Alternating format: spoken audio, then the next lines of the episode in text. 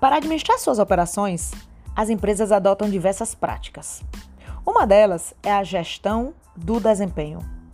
Mais especificamente, a gestão do desempenho é um modelo que visa gerenciar tanto o desempenho organizacional como o individual, com o objetivo de potencializar seus resultados. Hoje, as empresas buscam ferramentas para medir o desempenho em seus diversos níveis. A gestão do desempenho surgiu como um conceito alternativo para se avaliar o desempenho dentro das organizações modernas, do estratégico ao individual, passando pelo funcional e grupal. Um sistema de gestão de desempenho no nível estratégico, institucional ou corporativo mostra que o planejamento, o monitoramento e a avaliação restringe-se à missão, à visão e aos objetivos macros. O resultado esperado é a sustentabilidade organizacional no nível funcional. O foco são os objetivos e as metas de cada unidade organizacional. Nesse nível, os resultados esperados estão relacionados à eficácia organizacional. No nível grupal, equipes, o foco são os projetos e as atividades de cada área. Nesse nível, os resultados esperados são desenvolvidos das equipes e alta performance. E por último, no nível individual, a atenção se volta para a qualidade dos serviços ou produtos gerados. A gestão do desempenho faz parte de um processo maior da gestão organizacional. Ela permite rever estratégias, objetivos, processos de trabalho, entre tantas outras coisas. Permite, inclusive, a correção de desvios para dar sentido, de continuidade e sustentabilidade à organização.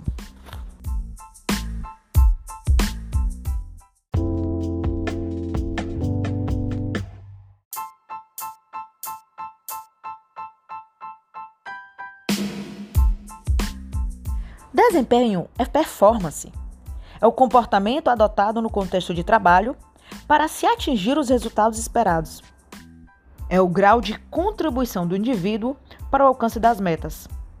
Assim, desempenho é o comportamento, aquilo que o indivíduo faz no ambiente de trabalho, mais os resultados que ele alcança com o que ele faz.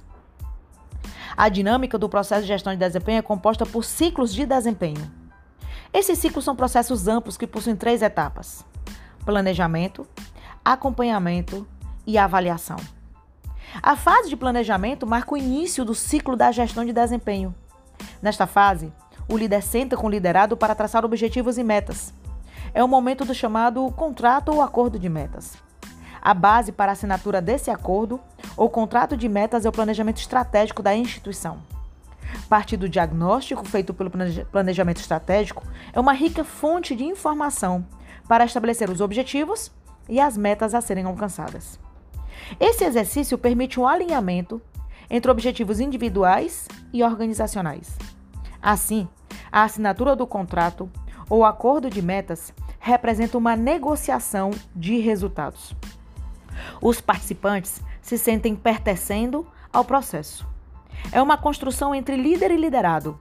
Isso gera credibilidade ao processo e aumenta a confiança entre todos da equipe. A ausência desse pacto desmotiva as pessoas que serão avaliadas, pois não há clareza quanto às metas a serem alcançadas. A fase de acompanhamento é basicamente orientar o trabalho a ser feito. E a fase de avaliação formaliza o diagnóstico do desempenho, tanto individual quanto institucional. É nesse momento que colocamos em prática a aplicação da avaliação de desempenho para avaliar os padrões de desempenho objetivos e mensuráveis que escolhemos como parâmetro para medir o resultado.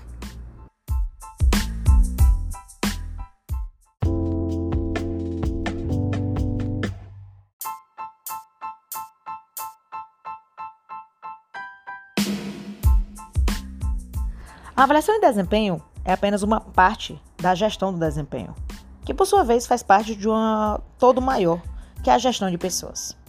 De forma geral, podemos conceituar a avaliação de desempenho como um processo sistemático e contínuo de mensuração do desempenho do ambiente de trabalho em razão das atividades que desempenha. É uma ferramenta gerencial através da qual se identifica em que medida o desempenho de cada um contribui para o alcance dos objetivos estratégicos estabelecidos para a instituição e das metas definidas para as áreas. Em resumo, avaliar significa fazer uma comparação entre o que foi planejado e o que foi realizado. E a avaliação de desempenho é apenas uma parte da gestão do desempenho.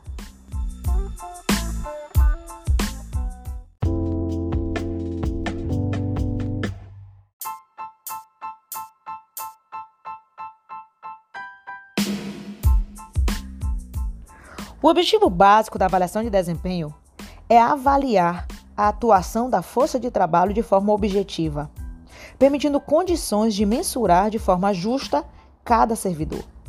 A avaliação de desempenho contribui para diversas práticas da gestão de pessoas, pois permite manter um banco de talentos, maior transparência, meritocracia, política de movimentação interna, política de sucessão, serviço de excelência. Para o avaliador, permite ter relatórios gerenciais, avaliar o perfil da equipe, o seu desenvolvimento, otimiza recursos, tomada de decisão.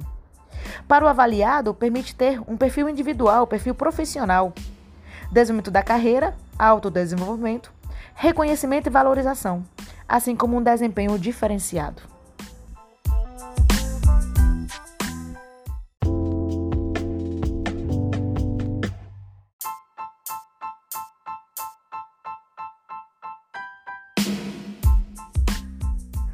Os métodos de avaliação de desempenho são a forma como a empresa faz para a obtenção de dados.